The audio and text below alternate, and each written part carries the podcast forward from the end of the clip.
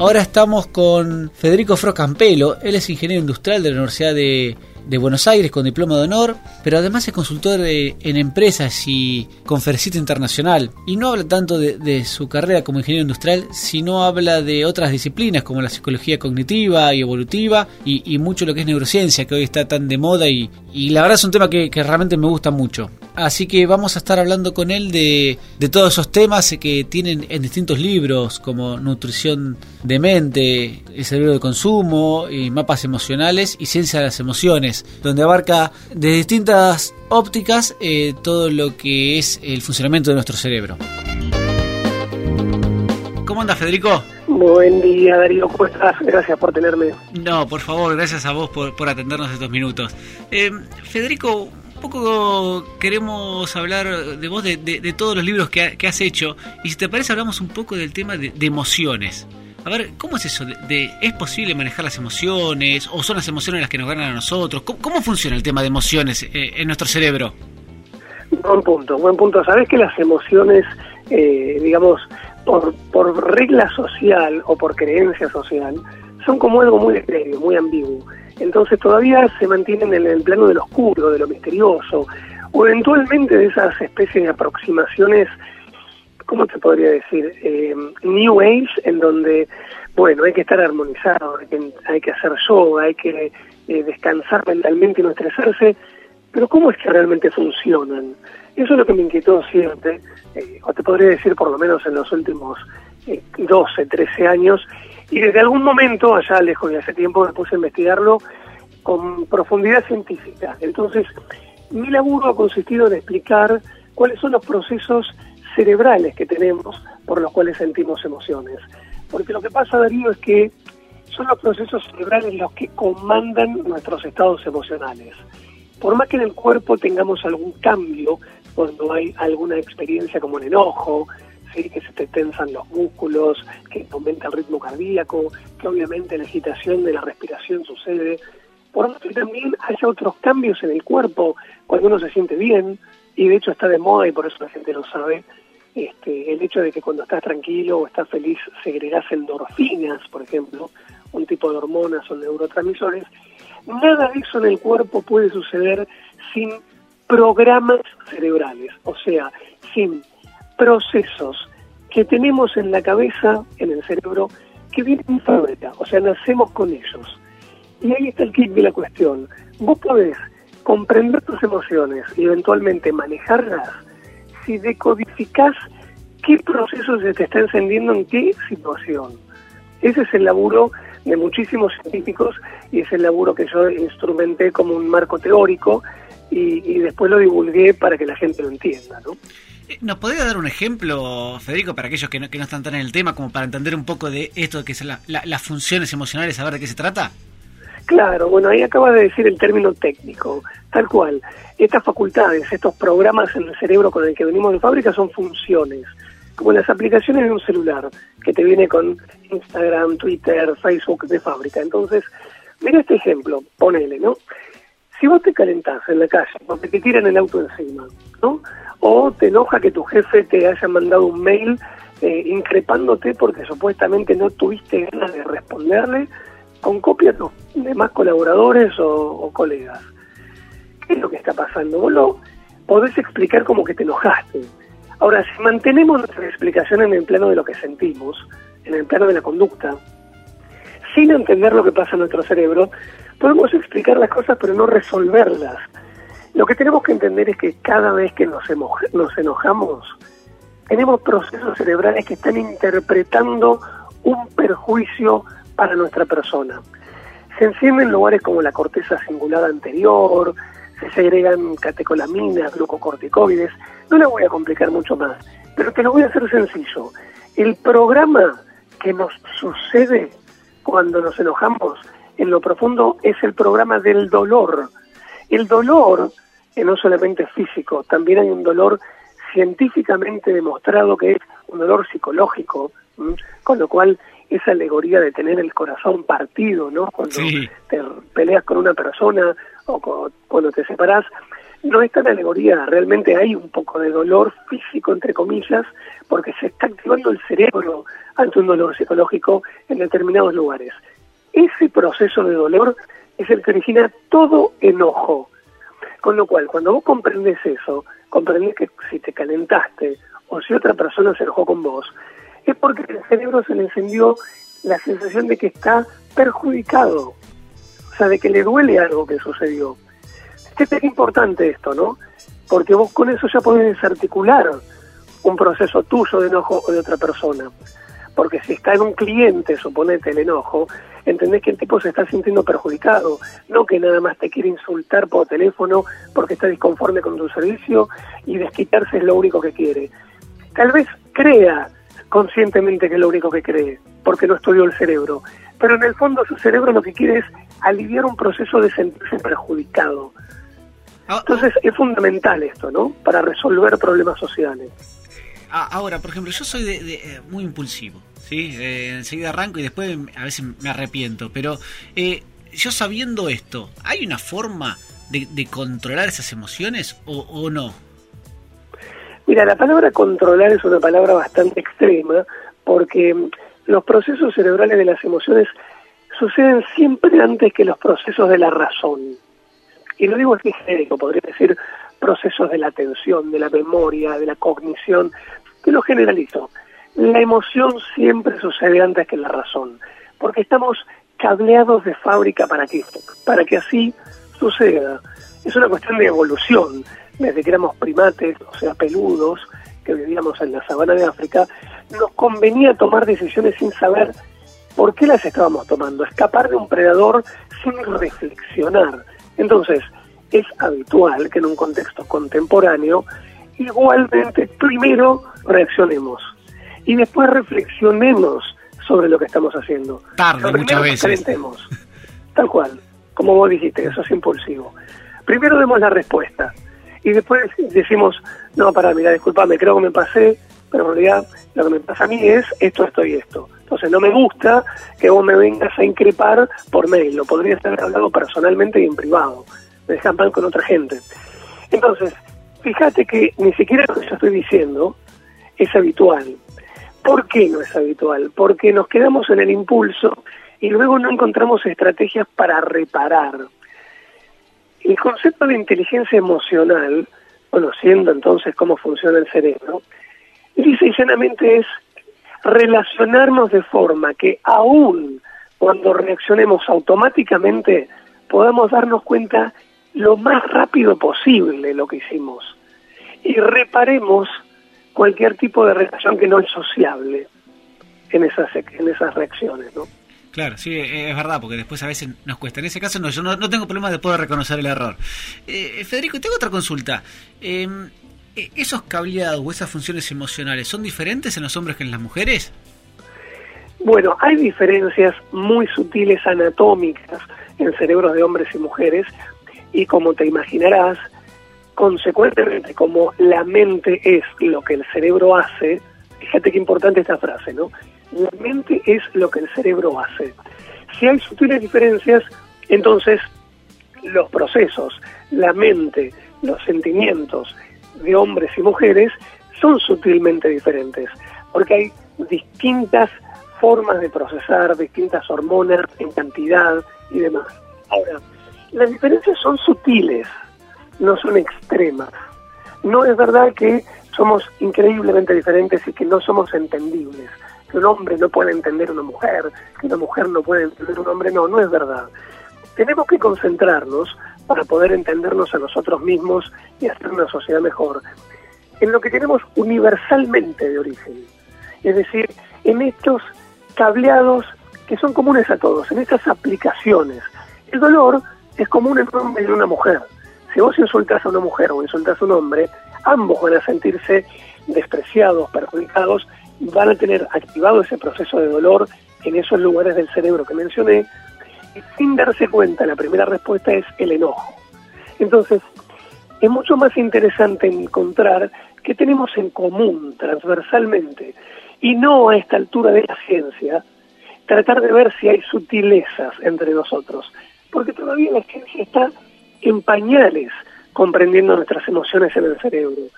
Entonces, si la ciencia está en pañales, la sociedad, que se beneficia de lo que haga la ciencia, está mucho más en pañales aún. No tiene sentido, entre comillas, perder, perder el tiempo tratando de ver cuán diferentes somos cuando todavía tenemos que encontrar cuán universalmente predecibles somos para construirnos mejor a nosotros mismos y entre nosotros, ¿no? Está clarísimo. Y, ya que te tenemos acá, te voy a, te voy a, ir paseando por tus, otros libros, como te decía, y, ahora vamos un poco al cerebro del consumo. Eh, a ver, ¿hasta qué punto eh, las publicidades influyen en nuestro cerebro y, y determinan nuestras, nuestras acciones? El cerebro del consumo. Es el tercer libro que publiqué y justamente tiene que ver con eso, ¿no? con la aplicación práctica en el campo del marketing, del comportamiento del consumidor más que nada, de estos procesos cerebrales que tenemos de fábrica que nos generan reacciones y emociones. Entonces, ¿hasta qué punto puede influir una publicidad sin que nos demos cuenta sobre los procesos de fábrica o gracias a todo lo que tenemos en el cerebro y no nos damos cuenta? La respuesta es totalmente. O sea, es impresionante la cantidad de naturalizaciones que hacemos de lo que debería ser correcto y lo que está bien en función de lo que la publicidad nos muestra, lo cual pone en evidencia cómo, gracias a nuestros cerebros, somos nosotros mismos los que nos llevamos a comportarnos perjudicándonos a veces a nosotros mismos, ¿no? Creyendo inexorablemente que la crema esa tiene el poder reparador de mm, un sauce blanco. Y te lo digo así literalmente porque ayer a la noche estaba viendo la tele y dice Zapping y una publicidad, no importa de qué empresa ni nada, que te decía que estaban inspirados en el poder reparador de la corteza del sauce para que tu piel mejore. Y la verdad que es penoso cuando sabemos cómo funcionamos ver una publicidad así. Claro, la gente no sabe lo que está escuchando porque no sabe de ciencia o de biología. Entonces, lamentablemente algunos toman determinados preceptos de la publicidad como válidos, como absolutos, y ahí tenemos riesgos porque después la sociedad entra a cometer errores como alimentar a niños menores de edad, muy pequeños, menores de 5 años, con muchas eh, comida chatarra, ¿viste? alimentos ultraprocesados, grasas y azúcares eh, en exceso, carbograsas, eh, grasas trans, llevarlos a cadenas de comida rápida, y así es como la sociedad occidental termina teniendo cinco menores de 5 años de edad, 40 millones de niños en el mundo con obesidad. O sea, te está dando cuenta, ¿no? Si hacemos eso es porque creemos que es correcto darle a un chico comida ultraprocesada todo el tiempo. No te digo que está mal darle una vez, no pasa nada. Pero si vos llevas a tus hijos a una cadena de hamburguesas y le das gaseosas, y le das papas fritas, y le das todo un repertorio de comida chatarra permanentemente, no estás saludablemente alimentándolo. Y ahí, o bien, vos crees lo que te dice la publicidad, o no te importa otra versión de la realidad, porque la versión que asumiste como válida es la de la publicidad. Entonces, hay que tener mucho cuidado como consumidores y también como empresas para construir publicidad y estrategias de marketing éticos. No todo marketing es malo. Hay marketing muy bueno hay que saber encontrar la delgada línea y no cruzarla, ¿verdad? Está Después vamos a ir un poco al tema de, alimentación, que también está en otro de tus libros, pero eh, te vuelvo al tema de, del marketing y eso. A ver, eh, eso que, uno escucha, los mensajes subliminales que aparecen un microsegundo y que uno no se da cuenta, o, dibujos que están eh, encubiertos en otro dibujo más grande, ¿realmente es así? ¿Funciona? ¿No funciona? ¿Son mitos? Hace un instante te decía que todo lo que vemos en la publicidad nos demos cuenta o no, influye sí o sí sobre nosotros. Y parte de eso es gracias a los recursos cerebrales de fábrica. Por ejemplo, un recurso es el de tomar versiones de lo que vemos para construir nuestra propia versión de la realidad. Y lo expliqué recién. Pero el hecho de que te expongas un segundo o menos de un segundo a algo y no lo veas conscientemente, no significa que sí o sí estén manipulando tu cerebro de forma no consciente. La publicidad subliminal existe, pero no existe de la forma en que se ha mitificado, que consiste en mostrarte en un milisegundo una imagen sin que tu cerebro consciente la vea y con eso te están lavando la cabeza. Ese mito se generó allá por la década del 50 y del 60, cuando un marketingero de Estados Unidos mintió y dijo que hizo un experimento en un cine mostrando una publicidad de gaseosas y una de pochoclo en décimas de segundo sin que nuestro cerebro consciente o los de aquellas personas lo pudieran ver y con, como consecuencia la gente compró más pochoclo y tomó más bebida gaseosa. Eso fue una mentira, pero cuando lo publicó en su libro, antes de decir que era una mentira, y no reconoció la mentira hasta cinco años después, todo el mundo se alertó porque era el momento de la Guerra Fría. Claro. Y como consecuencia, la gente decía, uy, los rusos nos están lavando la cabeza. Seguramente el comunismo nos está diciendo lo que tenemos que hacer. Entonces se generó tanto mito que hasta hoy todavía persiste la idea de publicidad subliminal como una imagen que no ves conscientemente pero influye en tu conducta. Eso es falso. Lo que influye en tu conducta es lo que ves permanentemente, aunque no le des bola.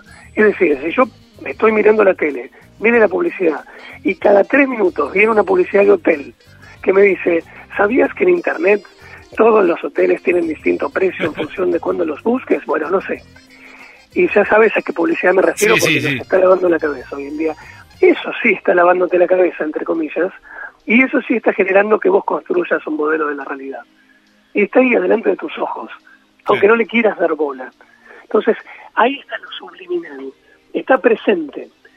Subliminal significa por debajo de un límite, del límite de la conciencia, pero no es necesario que sea fugaz.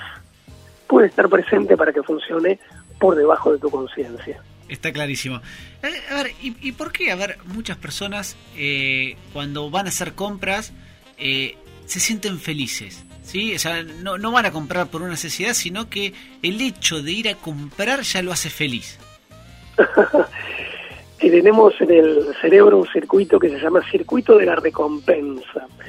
Te imaginarás a qué recompensa eh, alude una persona cuando va a comprar, a la recompensa de satisfacer un deseo propio, de decir, qué lindo par de pantalones, me lo compro, lo quiero tener, y lo pagás, te lo llevás y estás contento cuando lo estás comprando. En realidad es una aplicación, esto que nos pasa, de un proceso cerebral, que es este, el circuito de la recompensa, que funciona nos guste o no. Y funciona justamente, nos guste o no, porque es cortesía de millones de años de evolución. La verdadera recompensa que nuestro cerebro sentía en un contexto de hace 100.000, 200.000 años en la sabana de África era, veías el fruto en el bosque o arriba del árbol en la sabana, veías el animal con hambre y era tu presa y tenías ganas de ir a cazarlo, tenías ganas de subirte al árbol para conseguir la fruta. Es decir, el circuito de la recompensa nos activa con deseo para satisfacer una necesidad. Es algo biológico y fundamental. Si no tuviéramos ganas, moriríamos de hambre o de eh, no nos reproduciríamos porque no tendríamos ganas de relacionarnos. Bueno, estos mismos instrumentos tan primitivos funcionan hoy en un contexto muy distinto. Lo que pasa que vivimos con efectos colaterales de estos programas cerebrales de fábrica. El efecto colateral es que tu deseo por comprarte un par de zapatos puede ser tan intenso como lo era tu deseo de comer para sobrevivir en la sabana de África. Entonces, no podés evitar una compra y eso se llama una compra compulsiva. Claro. Muchas empresas lo aprovechan, por ejemplo, en los locales, cuando ponen golosinas al lado de la caja. Así no te queda otra más que comprarlos. Es verdad. Y, y más cuando vamos con hijos. Totalmente, porque ahí interviene el proceso cerebral de recompensa del chico que ve la golosina, te tira de la manga y dice quiero, quiero, quiero, y también interviene otro proceso cerebral, y ya vamos mencionando cuatro en la misma nota, que es el de la empatía. ¿Cómo decirle que no a un niño? O sea, ¿cómo no sintonizar con sus deseos? Esa es la empatía. Y es un proceso que nos sintoniza, nos pone en una posición de integración, de llevarnos bien, de manada. Fíjate vos que vuelvo a utilizar términos de la evolución, de cuando vivíamos hace muchísimos años en otro contexto. Es verdad. Y ahora que ya que hablamos de golosinas y de alimentos, te paso a otro de tus libros eh, que se llama Nutrición de Mente, con un juego de palabras ahí.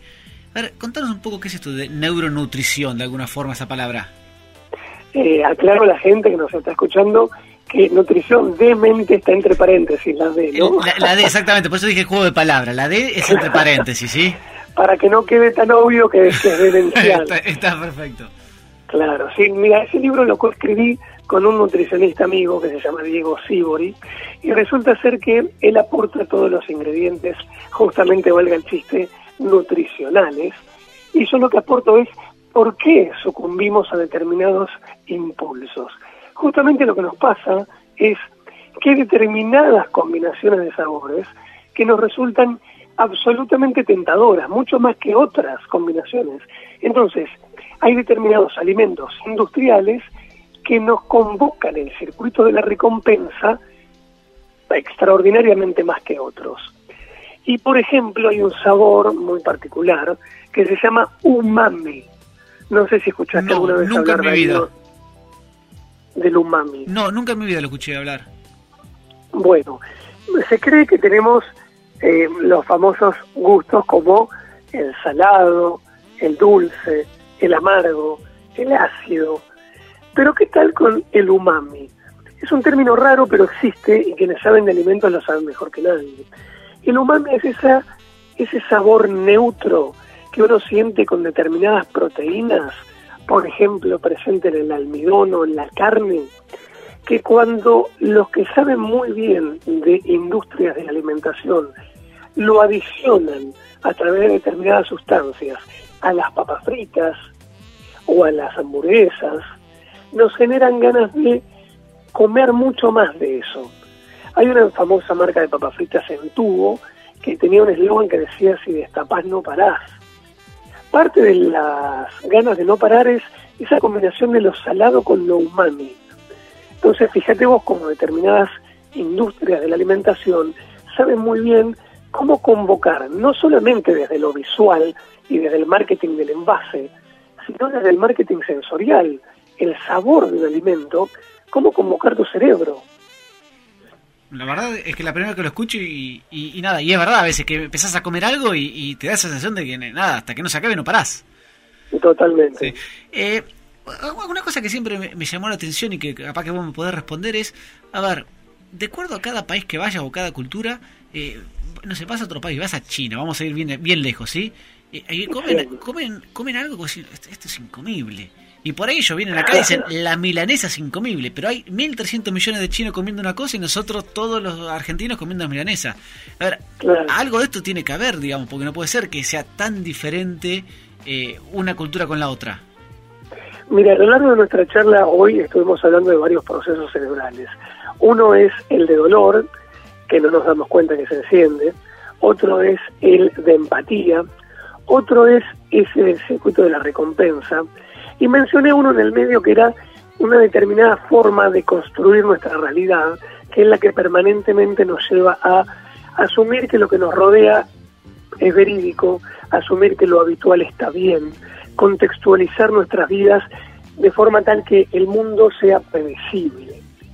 Esa forma en nuestro cerebro de tomar la información de la realidad y construir patrones, causa-efecto, considerar lo habitual como normal, y como bueno, porque si es habitual es que no nos está matando y es normal y es aceptable, esa forma cerebral es la responsable de que en todas las culturas del mundo tengamos preferencias. Si yo te preguntara, Darío, y te tomara una marca de gaseosa X que a vos te gustara y te diría, te dijera, ¿por qué te gusta esa bebida? Vos me responderías, y porque me da un sabor dulce en la boca cuando tengo ganas de irme a dormir y tomar algo rico. Bien, ¿y por qué te gusta el sabor dulce? En la boca de esa gaseosa, en un sabor dulce de un alfajor. Y comentarías y comentarías hasta que yo llegaría a preguntarte un por qué, a tal punto que no tendría más respuestas. Ese es el punto en el cual ya conscientemente no podemos explicar por qué nos gusta algo. Y todo tiene que ver con que nuestro cerebro adopta que está bueno, es gustoso y es rico aquello que nos es familiar. Y lo que es familiar es aquello que está alrededor nuestro desde que nacimos y todos se alimentan de eso a nuestro alrededor, padres, amiguitos, los cuidadores nuestros, sean quienes sean, etcétera. Y obviamente intentan darnos de comer ese tipo de alimentos desde nuestra primera infancia. La consecuencia es que en determinados contextos sociales y culturales se toma como bueno, sabroso y rico lo que es habitual en esos contextos. Ligeramente nada más que eso. Lo cual es bastante inquietante. Claro. Porque significa que si vos, Darío, hubieras nacido en China, así como sos caucásico, de padres caucásicos y no de padres orientales, hubieras, en el contexto de China, asumido sabores que hoy te resultan espantosos, como la sopa de tortuga o la sopa de paloma, pero los hubieras asumido como ricos nada más porque eran habituales. Sí, y también nos pasa a veces que, a ver, nosotros mismos vamos mutando. Y eh, un ejemplo que puedo decir, por ejemplo, es la gaseosa. Uno a veces pasa de la gaseosa regular eh, a la gaseosa light y al principio si no me des gaseosa light porque y, después eh, nada es al revés digamos te vas acostumbrando a la otra gaseosa y le vas tomando habitualidad al gusto y de una forma u otra te termina gustando Bien, me encanta lo que estás mostrando, porque los que nos escuchan se dan cuenta que no solo el contexto lo que hace que lo familiar te guste, vos también podés hacer que algo sea familiar y consecuentemente te guste. Se llama eso cambiar tus hábitos. Si yo me expongo a algo porque yo decido exponerme, yo soy el que empiezo a decidir mis hábitos. Quiero exponerme a el deporte en vez de exponerme al sedentarismo. Entonces, por más que al principio sea realmente un dolor de cabeza y sea inaguantable hacer gimnasia, hacer deporte, ponerme en un estado de predisposición para la salud, por repetición, por repetición mi cerebro lo va a tomar como habitual y lo va a terminar tomando como bueno y consecuentemente le va a tomar gusto a eso, le va a gustar el deporte a mi cerebro. Lo que permite la extinción, esto es un término psicológico, la extinción de la conducta anterior. Y qué bueno cuando la conducta que extinguís es una conducta nociva, como tomar exceso de glucosa, o fumar, o estar todo el tiempo sentado mirando la tele. La primera aplicación entonces es, está bien, no puedes cambiar una sociedad y te haya gustado o no, hoy vas a preferir lo habitual en tu sociedad, está claro, pero sí puedes cambiar hábitos nocivos y puedes extinguir una conducta tuya predisponiéndote y repitiendo determinada exposición a determinadas cosas. Tarde o temprano eso te va a gustar. ¿Sabes cómo pasa también, Darío, con, las modas? Claro. Por ejemplo, hace unos cinco años se volvió a poner de moda, por unos tres años, ponerle el fluo y las tachas en la ropa de mujer. Y viste, hasta el año 2010 las mujeres no tenían la más mínima gana de ponerse cosas fluos o cosas con tachas en los zapatos, en las carteras. Sin embargo, por habituación de un contexto social y por frecuencia, como todos íbamos caminando por vidrieras, por la calle, y veíamos cosas expuestas con colores fluos y tachas, y empezamos a ver gente usando ese tipo de cosas, lo tomamos como normal y como bueno, sin darnos cuenta. Y así fue como una moda, para dar un ejemplo nomás de tantas modas que hay, volvió a prevalecer como si fuera la década de los 80. es verdad, volvimos a, la moda ochentosa. Eh, Federico, y a ver, ¿influye en el momento de elegir qué comemos? ¿Influye en nuestras emociones o solamente es, es algo instintivo? Mira, eh, en la dirección de por qué elegimos lo que comemos, conociendo lo que tenemos en el cerebro, como hemos argumentado en nuestra charla hasta ahora, está cada vez más conocida. Es decir, podemos comprender por qué nos tentamos con ciertos alimentos, por qué ciertos padres nos convoca, por qué nos familiarizamos con determinadas cosas y con otras no. La dirección inversa de cómo cambian nuestras emociones luego de haber comido algo todavía está absolutamente en pañales. Entonces, es bastante desacertado que alguien te afirme, mira, en realidad vas a estar más contento cuanto más chocolate comas. No hay pruebas contundentes de que cierta cosa así suceda. Lo que quiero decir con esto es, ojo con determinadas noticias de que comer determinados alimentos te baja la autoestima, te pone con actividad sexual más activa, que mm, genera eh, menos ganas de trabajar o más ganas de hacer cosas. No, todavía no tenemos versiones contundentes para que entendamos la flecha de vuelta después de comer a ver qué pasó con nuestro cerebro. Todavía no. Diría, tengamos cautela con eso. Está muy bien. Y, para terminar, una cosa que, yo no como verdura, lamentablemente, lo tengo que decir al aire, ¿sí? Eh, y, vos eh, te escuché decir en, algunas oportunidades el por qué a los chicos les gusta tan poco comer la verdura. ¿Puedo decir como para terminar eh, eso porque me pareció bien pintoresco y, y, nada, y se pone bien el ejemplo? Claro, bueno, ahí tenés otro circuito de la evolución que nos ha protegido a lo largo de millones de años. Te propongo, Darío, que junto con la audiencia hagamos un experimento mental. Volvamos al pasado, volvamos 300.000 años atrás. Y vos y yo estamos en la sabana de África. Yo soy chiquito, vos sos mi papá, no tenemos idioma, con lo cual vos sos bastante peludo, y vamos caminando por la sabana de África mientras yo veo lo que hay a mi alrededor. Y veo frutos, pero también veo hojas. Si yo quisiera meterme alguna hoja a la boca, ¿vos qué harías? Como padre de este orangután, entre comillas, o de este homínido. Te diría que no, me parece que la, respuesta que te diría es que no. Claro, o sea, trataría de que yo no me meta hojas en la boca. Claro, sí. Porque no sabrías si yo estoy metiéndome en la boca una planta venenosa. Sí. No, claramente no sabes si lo que me estoy metiendo es lechuga o me estoy metiendo alguna hiedra venenosa. Excelente. Ahora, supongamos que vos no estás todo el tiempo vigilándome. Supongamos que yo soy un chiquito, como todos los chiquitos, que miro mi entorno y veo hojas. Si no hay ningún padre y yo quisiera meterme todas las hojas a la boca, ¿cuál es la probabilidad de que agarre alguna planta venenosa? Altísima. Sí. Tardo o temprano, si me meto todas las hojas que veo en la boca para comerlas o probarlas, me voy a envenenar. Entonces, lo que la evolución nos dio para sobrevivir es un circuito que dice, cuidado, lo verde, las hojas, pueden ser venenosas, entonces rechazalas. Es preferible carnes y frutos. Eso hoy en día sigue funcionando. Nosotros no sentimos un sistema de alarma que dice, cuidado, vas a morir porque podés comer una hiedra venenosa. No, no es que funciona tan de libro nuestro cerebro. Lo que funciona es la sensación de no quiero verdura, no tengo ganas, este arbolito chiquitito que es un brócoli, no me gusta, tengo tres años, me quieren enchufar un arbolito y no tengo ganas. Claro, no sé por qué, pero no tengo ganas. Claro, eso es justamente lo maravilloso de un cableado cerebral. Si el cableado cerebral te explicara las cosas, primero te moriste comiéndolo hasta que, hasta que entendiste o te moriste teniendo que entender que escapar de un predador es mejor que no escapar.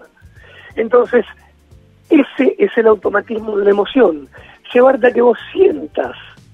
Las emociones están cableadas de manera tan convincente en nuestro cerebro que lo que nos llevan es a sentir, no a explicarnos el por qué hacemos las cosas. En la ciencia eso se llama una explicación proximal. Es decir, vos lo único que podés decir es, tuve bronca, me vinieron ganas de pegarle. Quise salir corriendo. Me dio asco. Pero no podés decir, escapé porque un predador puede matarme. No podés decir, rechazo las verduras de niño porque pueden ser tóxicas. Eso te lo dice la ciencia. Entonces, qué importante conocer cómo funcionamos con un sustento científico, porque aporta al entendimiento de cómo hacemos las cosas y cómo nos conviene a veces no tener esos automatismos. Hoy nos conviene comer verdura porque tener una alimentación balanceada y omnívora, no solamente carnes y lácteos, es fundamental. Entonces, sabiendo esto, no podemos darle rienda suelta al rechazo de las verduras. Lo comprendemos, entendemos su porqué y tenemos que encontrar estrategias para que de niños comamos más verduras. Justamente estrategias de este tipo son las que cuento en nutrición de mente, ¿no? Federico, mil gracias por esta clase magistral que nos ha dado, que hemos pasado por distintas funciones emocionales. Eh, nada, realmente un placer hablar con vos. El placer fue mío, Darío. Muchas gracias. No, gracias a vos y un abrazo grande. Un abrazo. Chau, chau.